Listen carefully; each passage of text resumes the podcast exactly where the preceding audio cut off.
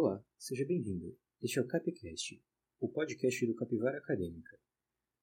Hoje o tema será coronavírus. Esse é o primeiro episódio da, dos podcasts, será um piloto.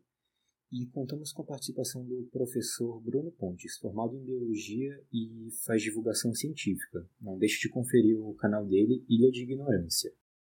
Também contamos com a participação de Tazia Riedia e David Eder, nossos escritores, além, é claro, daquele que vos fala, Ícaro Bruno. Então, eu sou o Bruno, sou professor de ciências, formado em biologia e faço divulgação científica. Acho que é isso. Meu nome é Tati.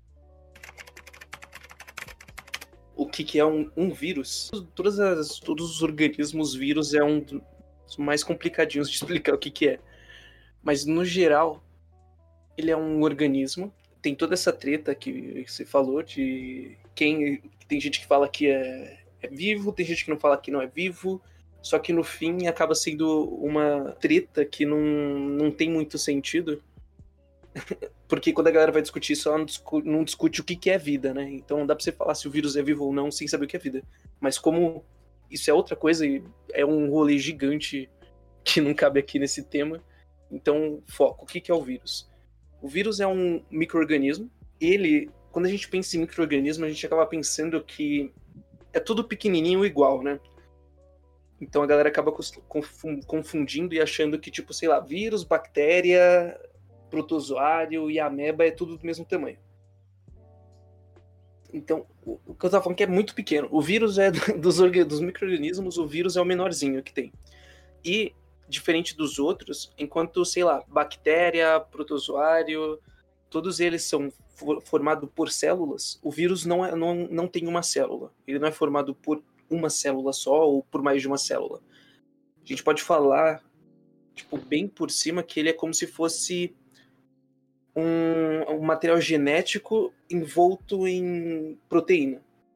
Tipo, bem por cima. Como o vírus se espalha? Como o vírus se espalha? Sim. Então, Hum, tá. Aí, essa parte já é um pouquinho mais. Tá, não é tão difícil assim. Então, como é que o vírus se espalha? O vírus, que nem eu falei para vocês, ele não tem uma célula. Ele não é formado por uma célula e no fim ele é isso, né? Ele é como se fosse um cristal com um material genético dentro dele. Como se fosse alguma coisa dura com um material genético dentro dele. E como é que você consegue reproduzir uma coisa dessas, né? Então, como é que o vírus faz isso? Ele não tem um metabolismo, então ele sozinho não consegue produzir nada.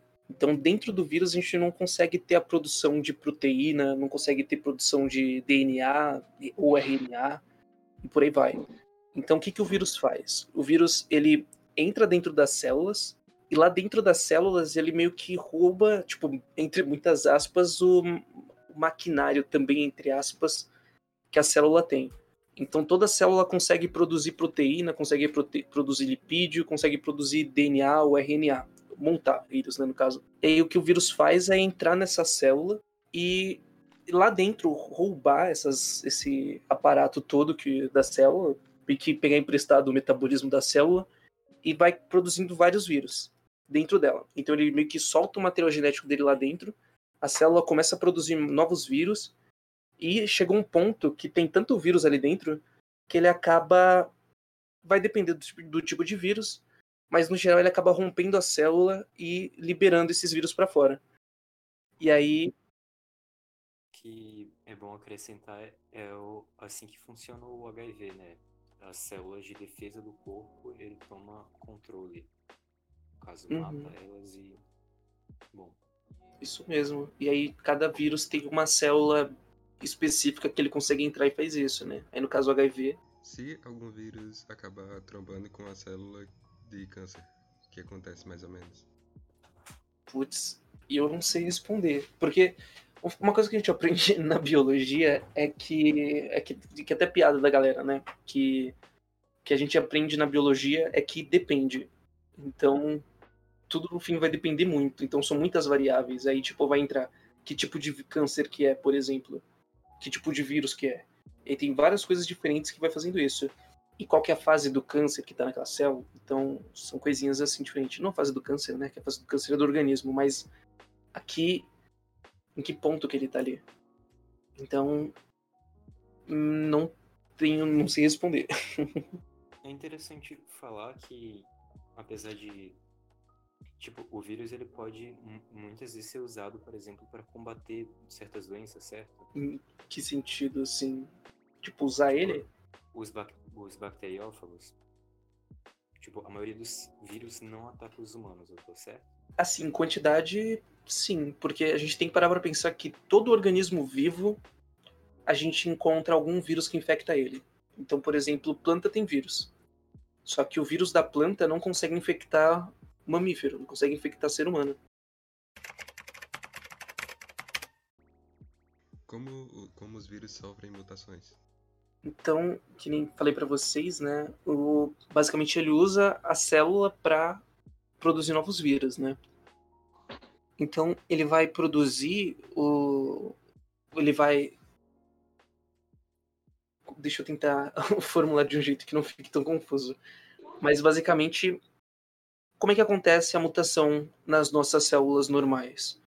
Então, no geral, acontece alguma coisa que não deveria acontecer dentro do nosso material genético. E aí você tem uma alteração no que ele vai ajudar a produzir no, no organismo como um todo. É mais ou menos como o exemplo das plantas, tipo, tem uma espécie só, ela vai se desenvolvendo. A a daí tem uma- alguma planta específica dessa espécie, acaba gerando alguma mutação que muda a cor das folhas, por exemplo.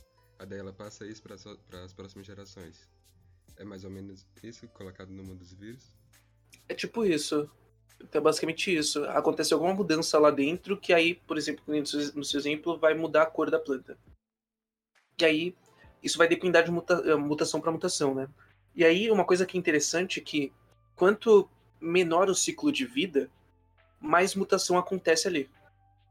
Então, por exemplo, é, a mutação para sur, sur, surtir o efeito, né? Tipo, acontecem várias mutações nas nossas células reprodutoras. A gente está sempre produzindo célula reprodutora. No caso, né, pessoas de sexo masculino estão sempre produzindo novos espermatozoides e as pessoas do sexo feminino meio que já produziram todos os óvulos quando estavam no útero da quando eles estavam no útero, estavam se desenvolvendo, né? E ah, quanto menor o ciclo, né? Cada por exemplo, é, uma geração nova vai surgir a cada, sei lá, quantos anos, a cada 20 anos, por exemplo. Então, tem 20 anos, menos, depende, sei lá, vamos chutar 18 anos. Aí a criança nasceu, fez 18 anos e teve um filho. Aí, nessa de ter um filho, pode ter acontecido alguma mutação nova ali na, no espermatozoide ou no óvulo, e essa mutação vai crescer com a criança. Vai ficar. Vai, vai entrar na criança. Não vai entrar, né? Vai formar a criança. E aí a gente vai ter todo o esquema de seleção natural, esse tipo de coisa, que se aquilo for positivo para aquela para aquele indivíduo na população que ele tá e consegue se reproduzir melhor, essa característica vai passar para frente, né? Então o vírus vai sofrer mutação justamente nesse sentido. Como o ciclo de vida deles é tipo um bagulho absurdo de é, é, tipo literalmente o mais rápido que você conseguir se infectar com um vírus novo que nasceu. Então, tipo, se a pessoa tossiu num quarto e o vírus foi criado naquele dia lá dentro do pulmão dela. E aí você respira aquele ar e você se infecta com o vírus, então, tipo, o ciclo dele foi menos de um dia, por exemplo. Então é um bagulho muito absurdo de rápido que vai acontecendo. Então, como é que vai acontecer essas mutações no vírus? É justamente assim. Cada vez que o vírus vai ser criado dentro da célula, acontecem em alguns casos alguns erros. Então, por exemplo, a gente vai ter, sei lá, um erro que não vai poder que o vírus se reproduza depois, por exemplo. Aí isso seria um- uma mutação que seria negativa para ele, né? Ele não ia conseguir usar isso para nada. Mas aí tem várias outras que podem ajudar ele a se so- sobreviver melhor naquele ambiente. Então, o vírus, desde, a, desde o, sei lá, desde o ponto zero, que muito provavelmente foi em Wuhan, Wuhan, não é? Eu sempre não sei a, a pronúncia. É, mais ou menos isso. Mas o vírus saiu de lá, saiu entre aspas, mas se eu não me engano ele veio de um animal que vive mais ou menos ali pela África, Oceania. Eu não lembro qual dos dois. É o pangolim. Pangolim. Ah, não, mas o pangolim, no caso, ele vive no. Tem pangolim em Wuhan também, se eu não me engano. Deixa eu ver. Aí entraria nisso também? Da onde que veio esse vírus? Não, mas a gente, a gente vai acabar falando que é o corona. Então pode continuar no, na linha do raciocínio. Porque, ah, que já entra até com o próprio- o próximo tópico, né? Mas aí, no caso que eu tava falando, é justamente que o, ele vai acontecendo, essa mutação vai acontecendo a cada dia. Por exemplo, acontece uma mutação nova, e aí os vírus que são muito, entre, entre muitas aspas, é, melhores para aquele ambiente, eles vão se reproduzir melhor, né? Eles vão conseguir infectar mais organismos saudáveis e aí eles vão conseguir se adaptar naquele ambiente. Então, por exemplo, vamos chutar aqui e falar que tinha um vírus que conseguia ficar, sei lá, é, não conseguia, que os vírus conseguiam ficar só numa pouca variação de temperatura. E aí, no meio desse surgiu um vírus que conseguia aguentar um pouquinho mais de temperatura que os outros anteriores. Se eles estão no ambiente que é quente, por exemplo, aqueles que ficaram, que conseguiram aguentar mais tempo, eles vão conseguir passar essa habilidade para frente, né? Então, esses que vão conseguir se, se reproduzir e jogar o gene dele pra frente. Fugindo um pouco do tópico, mas eu lembrei do caso do ebola. Que ele, ele é fatal, só que ele mata a pessoa muito rápido. Se demorasse um pouco mais, provavelmente ele, ele se espalharia mais e teria mais chance dele sofrer mutação. Não é isso? Uhum. É tipo, vocês já jogaram aquele joguinho lá, é o Plague Eu ia Inc. falar isso, velho. Eu ia falar isso. Quem, quem já jogou Plague Inc. e Plague Inc. sabe, velho, como é. Se espalha difícil. primeiro, depois mata. Isso. E, e aí, tipo, já entraria nesse jogo, né, no fim. E ele ficou super popular no início e tal, os- aqueles memes em São Paulo. Bom, eu gostaria de falar de, sobre evolução, principalmente, uma analogia que eu gosto muito, que é tipo. É como se os genes do vírus ele fosse uma fofoca. E as fofocas vão se mudando a cada interação, a cada pessoa nova que ela atinge. E, bem, a gente só ouve das fofocas mais interessantes, elas se espalham mais, certo? Eu imagino que seja uma boa analogia. Bom, outra forma de pensar é o seguinte: a gente só vê os vírus que se reproduzem mais são os que de fato funcionam, digamos. Então, pode acontecer qualquer coisa aleatoriamente, mas só os que vão pra frente é os que são interessantes, os que funcionam, os que, bom, conseguem se reproduzir eficazmente. Por outro lado, a gente tem, por exemplo, o câncer. É, mas no caso a gente só vê os vírus que infectam a gente.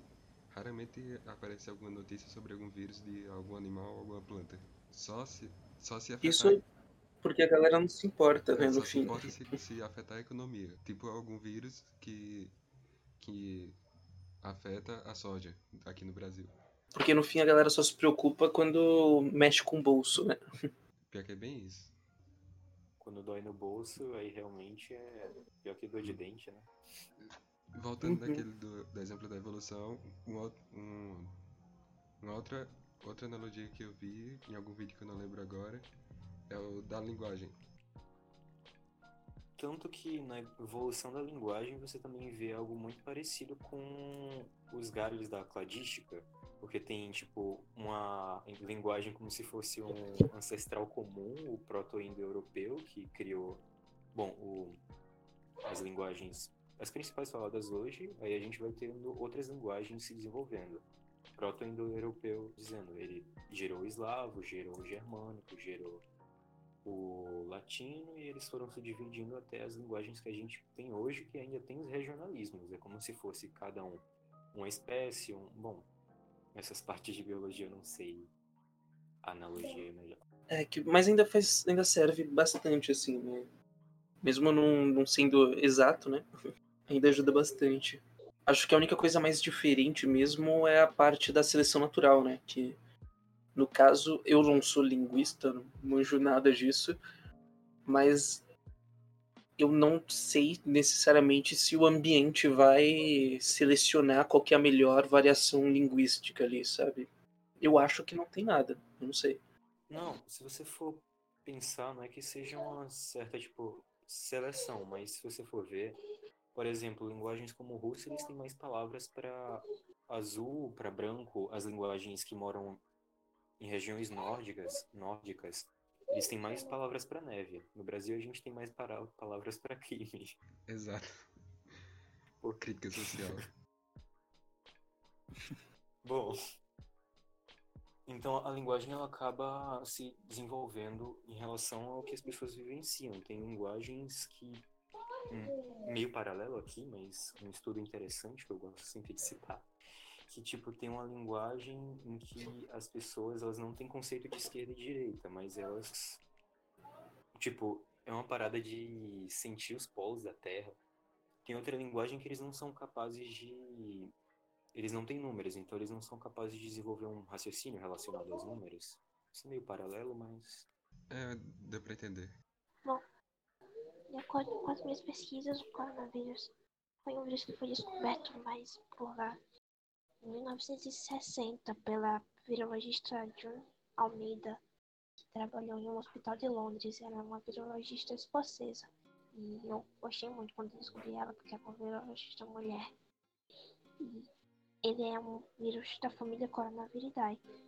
Essa família é separada em várias, em quatro famílias, eu acho que é o alfa, os alfa coronavírus, os beta coronavírus, os gama coronavírus, os gamas coronavírus e os deltas coronavírus. Entre eles, o que eu conheço é o MERS, que é o, a síndrome respiratória do Oriente Médio. Não sei quais são os sintomas, mas o que diferencia ele dos outros coronavírus é que algumas pessoas tinham uma pincinha no dedo. Ele também é uma síndrome respiratória. E eu acho que eu tô, porque eu tô com problema de respirar. Bom, alguns dependem do coronavírus que você se trata. Tem alguns coronavírus que vieram de cobras, tem alguns coronavírus que vieram de pangolins até. O coronavírus atual ainda não se sabe se ele veio de um morcego ou de um pangolim ou de uma cobra. Mas o DNA que é achado, que foi ach- o RNA, que é um vírus de RNA, que foi achado nele foi é mais semelhante ao de morcegos, o vírus que é mais semelhante ao de morcegos. E acho que só para acrescentar também, até onde o pessoal viu, pelo menos até a última pesquisa que eu fiz faz um tempinho já, é, eles já têm certeza, né, que é do morcego, pela comparação, só que a galera tem suspeita que tem um, um animal intermediário antes de chegar no ser humano. Então, tipo, não é que necessariamente ele veio direto do morcego. Então, por exemplo, o que acontece com o MERS, por exemplo, que é a Síndrome Respiratória do Oriente Médio, isso. E aí ele, o que aconteceu é que o morcego infectou camelo e camelos infectaram o ser humano. Então, os outros, os outros SARS, né, os outros, os outros, os outros co- coronavírus, eles vieram justamente nesse sentido. Então, os principais que aconteceram por último, pelo menos, eles foram com um meio que um degrauzinho ali. Então, ele não veio direto do ser humano. Não veio direto pro ser humano, no caso. Tem o Nipah também, né? Oi? O Nipah, Lipá. Nipah dos, do morcego para o porco, lá na Malásia, eu acho. Pensa mais nisso, até que o, o pessoal que tava usando os chineses, porque eles comem de tudo, pode não ter vindo, pode não ter sido porque eles comeram morcego, mas pode ser porque eles tenham tido convívio com algum, anim, com algum animal que o morcego infectou, tipo alguma ave de alguma ave doméstica. Ah, não, tipo, e é interessante que isso rola direto. Tipo, a cada. É, é incrível que a cada dois anos aparece uma notícia do tipo. Ah, foi encontrado um, um novo vírus da gripe que. Sei lá. Cê- Vocês lembram de quando aconteceu a, a gripe aviária, por exemplo? A última que teve? Não, a única que eu lembro é a gripe suína. gripe suína também.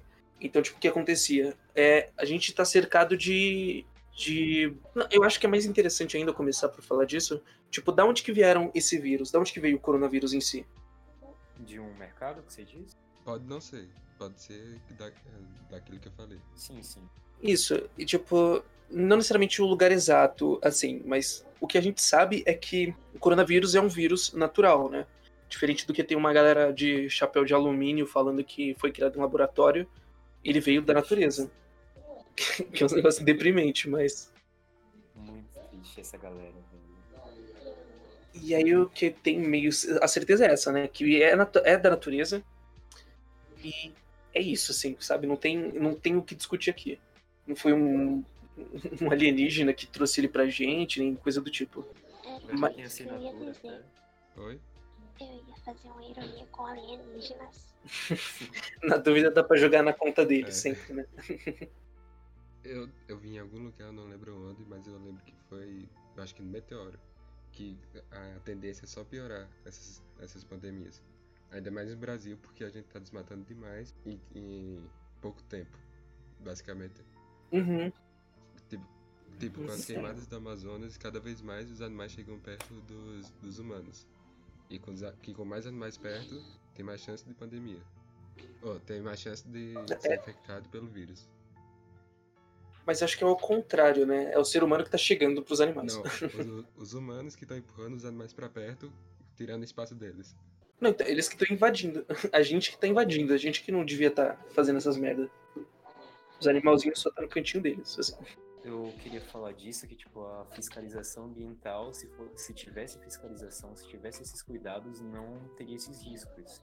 E como você disse, a tendência é piorar, o mundo está cada vez mais globalizado e não se importam com essas coisas. Muito pelo contrário. Tipo praga de gafanhotos. Eu tô ligado que os ovos deles só eclodem quando chega mais ou menos a época da chuva. Aí daí como fazia muito tempo que não chovia lá pela parte da Argentina, aí daí acabou é, eclodindo tudo de uma vez e formou aquele, aquela nuvem de gafanhotos que tá passando aqui pelo ladinho do Brasil. A tendência é só piorar pela, pela temperatura do planeta.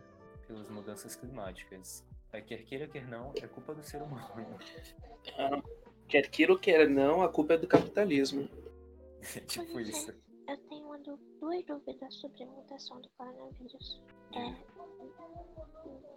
eu li em algum lugar ou me disseram que os, os vírus que, tem de, que são de RNA têm uma mutação mais rápida porque eles não têm DNA polimerase. Isso é verdade? E como isso funciona?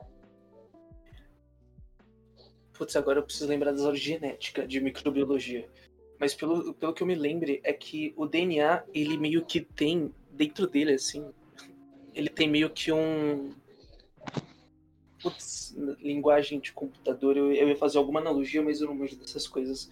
Ele tem tipo um salvaguarda ali. Ele meio que. É mais difícil do vírus de DNA ter mutação do que o vírus de RNA por causa disso. Então é como se não um backup, é como se fosse tipo um firewall, É tipo, sabe? um é tipo um IDE que recomenda você a usar o certo comando porque sabe que você tá escrevendo errado. Mais ou menos isso? É tipo isso. Ideia é um ambiente de desenvolvimento, para quem não sabe, de programação. É tipo isso. É como se fosse aquela linha de código que, tipo, já tem um. Já tem o que pode dar errado, sabe? Tipo, os erros mais comuns, ele meio que já impede aqueles erros mais comuns. É tipo isso, num, num resumo bem, bem porcaria. Aí o vírus, os vírus de RNA, no caso, não, tem, não teriam isso. Outra dúvida é sobre. Eu vou dar um exemplo. Por exemplo, a PIF. A PIF, bom, os gatos têm peritonitis infecciosa ferina causada por um coronavírus também. Só que, tipo, nem todo gato que tem coronavírus, porque muitos gatos têm o coronavírus, que eu acho que é o F, é, C alguma coisa. Que é o coronavírus, só que quando o gato passa por uma situação de estresse, o vírus entra em mutação dentro dele e se torna o FIPV, eu acho. E ele passa a ser mais mortal para o bichinho. Então eu entrei na dúvida: será que por nós sermos a humanidade ser bastante uma, está em taxas de depressão estresse muito grandes, isso não deve ter facilitado a mutação do vírus, porque eu li que quando uma pessoa fica estressada, a imunidade baixa, isso facilita ela ficar doente. sobre o PIF eu não conheço além do, do senso comum.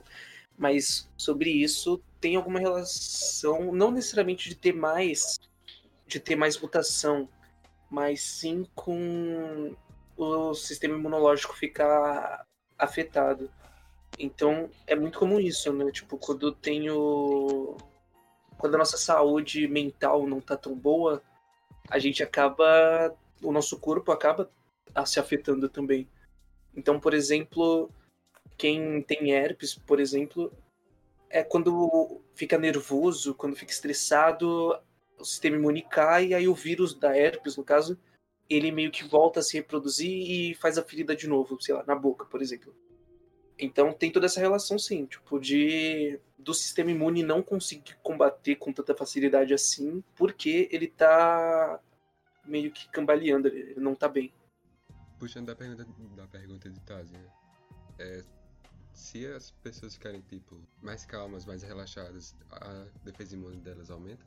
Acho que dá para falar que sim. Não que aumenta, mas é que vai depender do estado que você tá já. Se você já tá no estado que sei lá, você chegou no ápice, assim, do, da, do seu sistema imune. Não, que eu tô falando meio que no geral, tipo pra resfriado, gripe, essas coisas. Com certeza, sim, eu não sei falar se exatamente vai ajudar alguma coisa. Mas que a saúde mental influencia, ela influencia sim. Então vai depender de caso para caso, né? Então eu chutaria que sim, que tipo melhorar esse tipo de coisa pode ajudar a recuperar de alguma doença. É, faz sentido, mas é melhor não afirmar nada porque a gente pode estar tá falando coisa que nem sabe. É, porque já entrou no campo que eu mesmo não sei. é bom afirmar que qualquer tipo de ansiedade, principalmente se tratando dessas coisas que envolvem certo rigor científico para tratar, não é bom se abordar o tema com ansiedade, tipo, ponderadamente, meio separado. qual a diferença entre o Covid-19, o que tá aí rolando, tá fazendo a pandemia e tal, dos outros coronas? Então, o que acaba mudando mesmo é tipo, como é uma família de vírus, tem que pensar que é tipo como se fosse. Não sei se exatamente vai entrar nesse sentido, mas é como se fosse família de animais, sabe? Então, se eu não me engano, deixa eu ver, a família do ser humano é hominídeo, né? Depende. Qual ramo então, você tá tirando pra usar como base? A família mesmo. A família do ah, ser tá. humano é a família hominídea. É, eu não lembrava disso. E aí, o que, que quem tá dentro do, da família hominídea, né? Então a gente tem os humanos, os chimpanzés, os gorilas e deixa eu ver que eu não me lembro o último. Os Bonobos. Bonobos, eu não lembro direito. Eu chutaria que sim, mas vamos, vamos pesquisar para ficar mais certo. São todos antrópicos, símios. Isso, é, são todos símios, né? E é, aqui ó, é isso mesmo. É o orangotango, humano, gorila e chimpanzé. Então, essas se são todo mundo minídeo. E aí a gente tem muita mudança entre eles, né? Então, tipo, de um gorila para um ser humano, a gente consegue ver que a mudança é gritante, assim.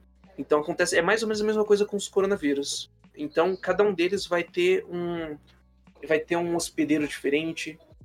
Então a gente tem um monte de coronavírus na, na floresta amazônica. Tem um monte lá. Só que esses vão ter alguns hospedeiros diferentes, né? Então, sei lá. Vamos chutar que tem um coronavírus que, que infecta Ararazu, sabe? Chutando assim. Então, ele vai ser específico para ele, para aquele organismo ali. E a gente vai ter um monte deles em vários lugares diferentes. Mas voltando para a parte de mutação, ele pode acabar mudando, pode sofrer mutação, que ele acaba começando a infectar outras aves da mesma família, tipo, tipo arara vermelha.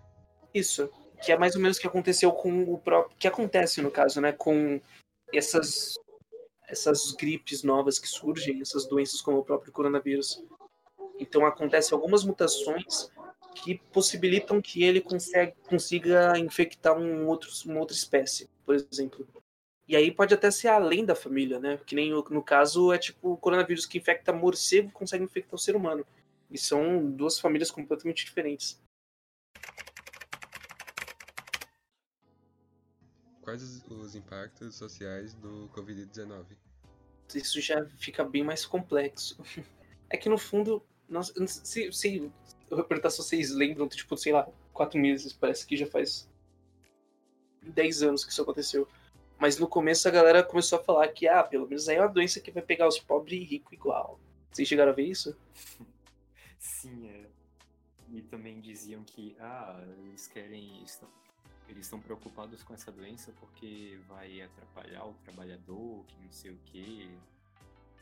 Vai acamar o trabalhador, impede de trabalhar, então tem que preocupar o rico. Eles vão se preocupar com a classe trabalhadora.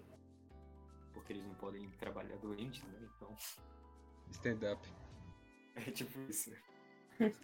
Total. Ah, bom, o Bruno falou que, tipo, a gente. Eu não, não consigo ver um filme e não achar estranho. Nossa, um bocado de pessoas juntas, o que que tá acontecendo? As pessoas saem de casa.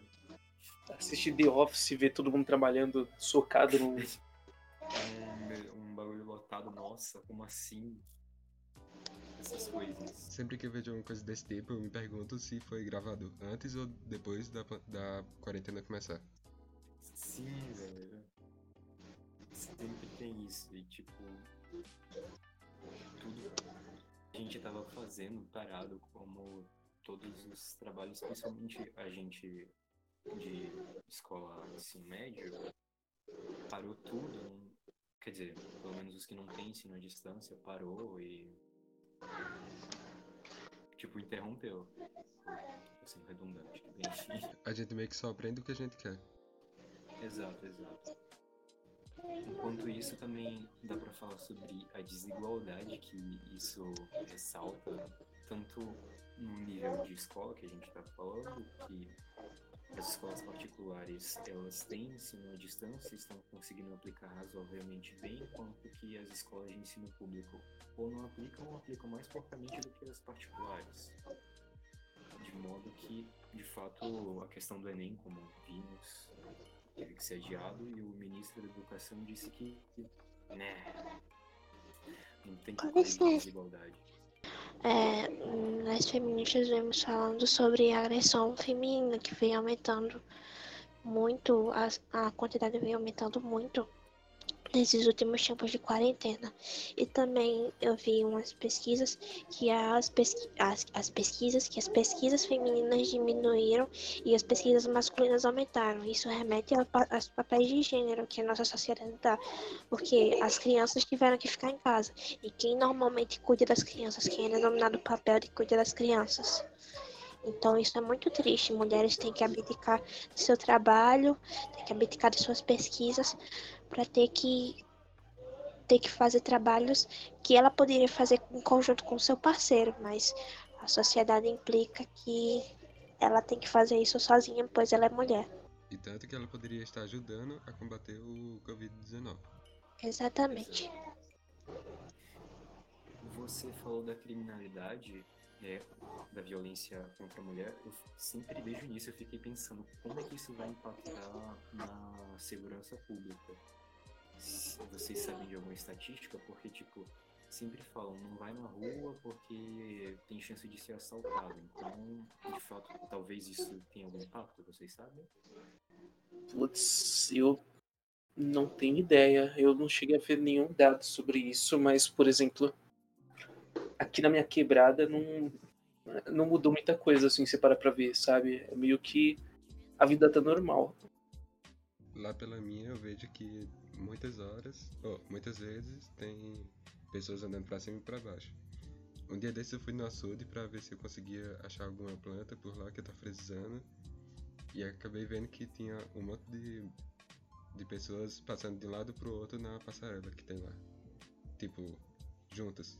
É, aqui na minha cidade você não vê metade das pessoas não usa máscara e é isso, né? Simplesmente se lixando para segurança. Tem também a questão de como o tipo você vê, agora não tô lembrando, as emissões de carbono e como a natureza também tá tomando lugar de volta, relativamente aqui no Brasil, não tanto, mas mundo, como estão poluindo menos, coisas assim. Eu vi que na Argentina ou em algum país lá por perto, eu não lembro direito, os, os pumas estavam descendo para as cidades, já que não tinha movimentação humana. E aí sobre a sobre isso, já é um rolê que é bem bem complicado que vai fazer eu chegar de novo no, no, no culpa do capitalismo. Mas no geral é tipo o grande problema é que a, a gente tá parado, sei lá, mal e mal há quatro meses, né? Só que o ser humano tá jogando coisa na. tá jogando gases do efeito estufa na atmosfera tem pelo menos 70 anos. Hum, não, e antes disso ainda ainda tem desde o começo da Revolução Industrial, né, no fim. Acho que mais de dois séculos. Acho que mais ou menos. Eu li em algum lugar que o pessoal da, lá da Europa, no, na Idade Média, queimavam os campos para ficar mais fácil de replantar. Mas isso muda muito, você para pra ver também, tipo, muda muito a quantidade, né? Por exemplo, aqui no, no continente, aqui a galera, a população nativa, vocês já ouviram falar daquele, daquele negócio que o pessoal chama de terra de índio? De, de índio? A Terra Negra? Não. É, Isso. De geografia falou disso. Eu lembro que ele falou que é meio que eles, sem querer, acabaram fazendo a terra mais fértil que tem lá pelo Amazonas. De acordo com os anos, acabou queimando e jogando mais terra por cima. De jeito controlado, deixando mais ou menos uns dois metros de distância de qualquer outro mato, só terra. É, se me permite acrescentar, eu estou escrevendo sobre isso. Os maias, por exemplo, eles também tinham uma técnica de agricultura baseada em os maias. Eles tinham uma técnica baseada em queimar as florestas para poder deixar o solo agra é, plantável. Porque lá em Yucatán, na península deles, é muito pouco fértil. Só que depois o colapso maia se deu em partes por isso. Que eles não conseguiam mais plantar e teve secas e teve os espanhóis. Aí acabou com a civilização maia, parte dela, grande parte. Calma, deixa eu tentar voltar agora, que vai demorar. Vou voltar a linha aqui. Mas enfim, é tipo, o que eu queria falar é que eu falei os últimos 70 anos porque na metade do século passado que a, a, aumentou a globalização e aumentou a utilização de, de, de gasolina, de Combustíveis fósseis. combustíveis fósseis, isso aumentou muito a utilização de combustíveis fósseis. Então, enquanto antigamente a galera usava carvão, e aí na metade do século passado a galera começou a usar muito, além do carvão que usam até hoje, mas começaram a usar muito petróleo, por exemplo. Então isso aumentou absurdamente a quantidade de gases de efeito estufa que tem na atmosfera. E aí qual que é o, qual que é o efeito que vai fazer, que faz, por exemplo, essa parada agora? A gente está comparando 70 anos de poluição massiva com quatro meses de pausa em alguns lugares ainda, porque não foram todos que pararam. E mesmo assim a gente está produzindo gases de efeito estufa, porque em casa a gente tem ali. E essa energia tem que ser gerada de algum lugar. No geral é, é meio que hidra- hidrelétricas, mas ainda tem alguns lugares que são. Grande parte das emissões são das emissões de gases de estufa são da geração de energia e das indústrias. Só uma pequena porcentagem, acho que na casa de 20%, é, por exemplo, do transporte público. Aqui também vai entrar um monte de coisa aí, né? Vai entrar também criação de gado, derrubada de mata. Vai entrar um monte de coisa nesse meio. As queimadas que nunca param. Hum, as queimadas mesmo. E por aí vai, um monte de coisa, até a hidrelétrica também emite ga- metano, por exemplo. Aí, tipo, você falou, a gente sempre dizem que ah, o aquecimento global não pode ser parado porque a nossa sociedade se baseia nesse combustível, mas a gente parou um pouco e o men- o menor que foi feito já é- tem grandes impactos, só não mudam porque não querem, né? Hum, então. Vai depender muito. Não é que essa parada. Tipo, vamos lá. Se a- mesmo se hoje a gente parasse de emitir gás de efeito estufa, todos os países parassem de emitir gás de efeito estufa, a gente ainda vai ter. Ainda vai ter aquecimento global no futuro. Porque esse, esses gases vão continuar lá e vão continuar o aquecimento. Então- muita emissão negativa, né? Isso. Então, o, o nosso maior problema seria ter emissão negativa, né? Mas sim, isso sim. Aquilo de que de que não é que não param porque não querem só, mas também tem um monte de coisa que a gente não precisaria fazer isso, né? Então, por exemplo, o ser humano não precisa comer carne. O metano que a gente que vai para a atmosfera, que entre o CO2 e o metano, o metano é o que quando tá na atmosfera, ele tem um maior ele tem um maior efeito de aquecimento, né? Ele, sei lá, em 20 anos ele começa a decair com maior rapidez e o CO2 continua por mais tempo. Só que a gente está sempre produzindo esse metano, esse metano junto e ele acaba aumentando ainda mais o estrago. Mas enfim, então tipo, o metano e o CO2 ele vai ir pra, lá para cima justamente por causa do porque o ser humano está sempre produzindo, óbvio, junto com o, o combustível mas também tem toda essa relação com a alimentação, né? Então, tipo, sei lá, trocar, por exemplo, monocultura de, so, de soja na Amazônia, você podia, tipo, literalmente fazer uma plantaçãozinha co- coletiva no, nos quintais vazios da, do seu bairro, sabe? É isso mais ou menos que eu tô tentando fazer lá, lá ao redor do açude que eu moro. Que tipo, onde eu moro tem um açude perto, daí eu tô tentando plantar um, algumas árvores lá por perto. Uhum. Que, tipo, são coisas que ajudariam bastante, assim. Tipo, se você já diminui a alimentação. Se ah, não alimenta, assim, se você diminui a alimentação e você para, por exemplo, vamos imaginar que no, num mundo. Oi? Muda os hábitos de alimentação. Isso, isso já ajudaria muito. É óbvio, é óbvio que se o país inteiro parasse de comer carne, o... eles iam continuar produzindo carne na Amazônia para exportar para fora. Sabe? Até porque a maior parte da comida que a gente. A maior parte do, da soja que é plantada na Amazônia vai para ração de boi e a maior parte do boi vai para fora, sabe?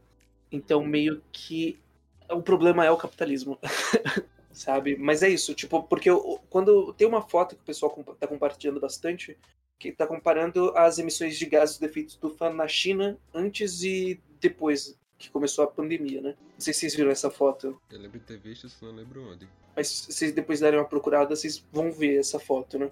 Só que o grande, o grande problema é que ali, aquela poluição que diminuiu é justamente a de óxido. Deixa eu ver o nome. De. Dióxido de nitrogênio. Então, o dióxido de nitrogênio, ele também é tóxico e ele também é um gás de efeito estufa. Só que ele fica muito menos tempo na atmosfera do que os outros. Então, no fundo, no fundo, é meio que óbvio que eles iam parar, porque, por exemplo, eles já vêm de. Se eu não me engano, ele sai de carro, por exemplo. E aí, se você parar de rodar carro, não tem mais o, o dióxido de nitrogênio lá. Mas ainda assim a gente não teve um efeito grandioso, assim, de, por exemplo, de tirar a foto do ar sem, sem CO2, sabe? Vamos falar um pouco do- de modos de evitar ser infectado, que praticamente todo mundo sabe que é uma. É uma curva exponencial. Na verdade, é uma curva logística que chama. O crescimento é proporcional ao número de infectados, de modo que, tipo, quanto mais infectado tem, mais gente está sendo infectada. Aí ele cresce, forma uma curva, de modo que quando chega um limite do país, ele não tem mais para quem ser mais gente nova para ser infectada. É, eu vi no, eu vi no documentário recente do National Geographic que cada pessoa com, com corona pode passar até pra duas pessoas e meia, em média. É interessante ressaltar que não é que vai passar para meia pessoa, meia pessoa vai ficar infectada uma média. Algumas pessoas passam para um, outras para ninguém, outras para três, outras para cinco, depende muito. Depende do quanto ela se isolou. Alguma coisa pra adicionar? Taz e Bruno. Acho que o padrão, né? Eu acho que a galera, a galera que tá ouvindo isso já tá de saco cheio, né? Mas é aquilo, não... bicho, lava a mão.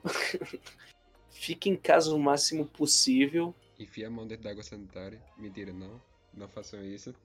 Não, Evite. evite também. E não jogue água sanitária nas pessoas que estão na rua. Seria legal, mas não faça. Joga água só, que é mais barato. Mas é isso, é tipo, e, e isso eu acho que entraria até no, no outro tópico, né, dos problemas sociais, Mas é isso, tem um monte de gente que não pode ficar em casa porque ficar em, ca... ficar em casa é o mesmo que morrer de fome e não conseguir pagar o aluguel, sabe? Então, tipo, no fundo, se você que tá ouvindo isso pode ficar em casa e tá saindo para passear, você é tipo um lixo de pessoa, tá? É só deixar bem um claro. privilégio e renega ele pra pôr gente risco à toa. Sim, e não é tipo nem privilégio do tipo bobagem, né? É tipo um privilégio de ficar vivo. de vida ou morte.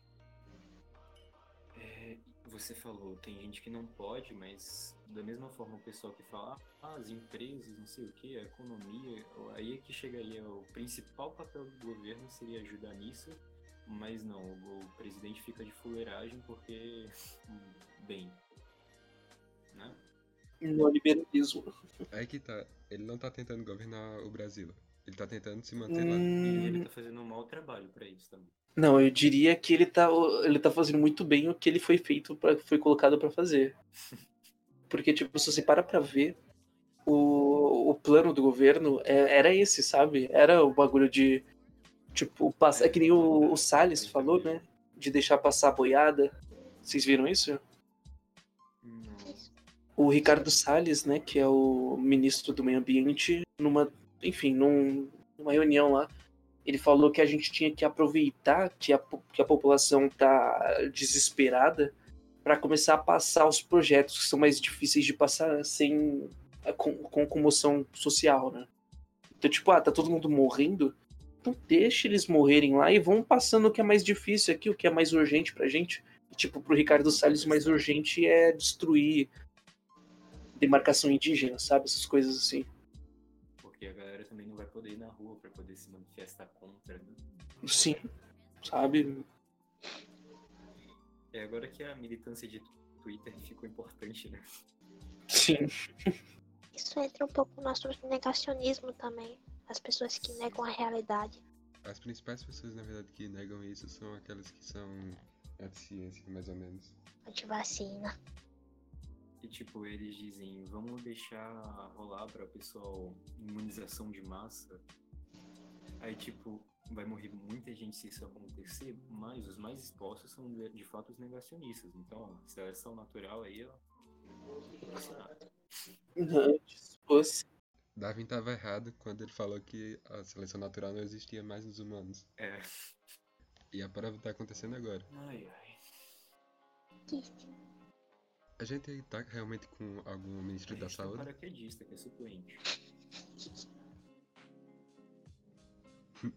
Que, que mês passado, se não me engano, tava entrando e saindo um monte de ministro. Ministério da Educação, não tem ninguém, ele fica lá. É, é só isso mesmo. É só uma Putz. vazia. É que eu lembro que tinha um cara que lembrava que o sobrenome dele tinha alguma coisa com feito. Peraí, deixa eu ver se eu acho. Era que Paraquedista tinha. Interino também. Acho que. Não, não sei nem se entrava como interino. Era mais tipo proposta ainda. Deixa eu jogar no Twitter. Que é isso que serve o Twitter. Isso é reclamar da vida. Exatamente. Eu sigo um monte de divulgador científico e mesmo assim tem alguns que ficam reclamando da vida lá. Não, mas não é pra isso que serve o. Não é? Porque rede social se não é pra reclamar da vida. Puta, eu acho que eu devo tá mistu- ter misturado com o ministro da educação. Ah, não, é que tinha um novo ministro que eu vi a galera piada porque o sobrenome dele tinha, uma coisa, com- tinha alguma coisa a ver com cheiro. Aqui é Feder. É isso mesmo, eu sabia que tinha coisa de fedor. Ele já foi botado pra fora também. Ele saiu também, era da educação, né? Não era da saúde, eu misturei. Mas é que o nome é engraçado mesmo. É uma menção importante. Mas o presidente já descartou, parece que é uma parada com o lovismo ver o que, que vai acontecer. Enfim, mano, parece que a gente tá vendo uma piada, bicho. Virou um filme do, do, do Python. Eu acho que tá mais pra tragédia cômica. Tipo isso, velho. O tornado tava lá no sul do Brasil e tinha uns caras lá fazendo vlog falando: Ó, aqui o furacão, massa, vamos pular nele. Caçadores de furacão. Quer que eu assisti isso quando era menor? Triste. Bem, acho que mais alguma coisa a acrescentar no tópico? Que eu lembre não. Então o jabá de sempre, né? Use máscara, fique em casa e. Bem, é isso. Se vê Bolsominion, bate nele. E fica longe. Só joga tijolo. Joga tijolo. Melhor jogar o gel nele. É caro, é caro. Tijolo é mais barato. Se vê uma pessoa que vacina, espirre nela. tipo isso.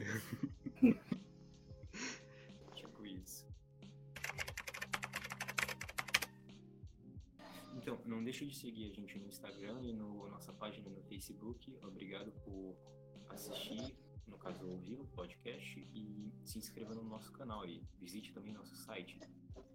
Eu tenho. Se, Sim, se vocês quiserem dar uma zoiada lá, é Ilha de Ignorância. É isso. Lá e chegando lá, vocês acham meu Twitter, essas coisas também. Quem quiser dar uma fuçada. links Isso. na descrição. Onde é isso. então, acho que agora vocês devem se despedir. Tchau, obrigado. Tchau, obrigado.